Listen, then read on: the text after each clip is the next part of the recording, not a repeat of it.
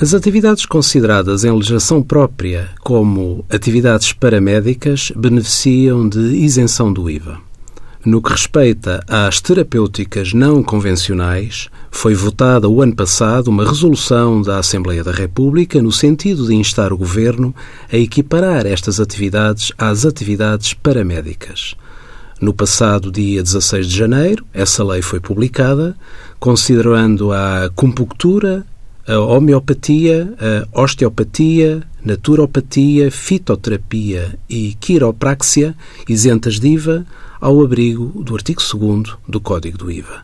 Esta lei tem natureza interpretativa, o que significa que tem uma eficácia retroativa, ou seja, aqueles terapeutas que já estavam a aplicar a isenção de IVA não estão em situação de incumprimento fiscal, não lhes podendo ser aplicadas quaisquer coimas.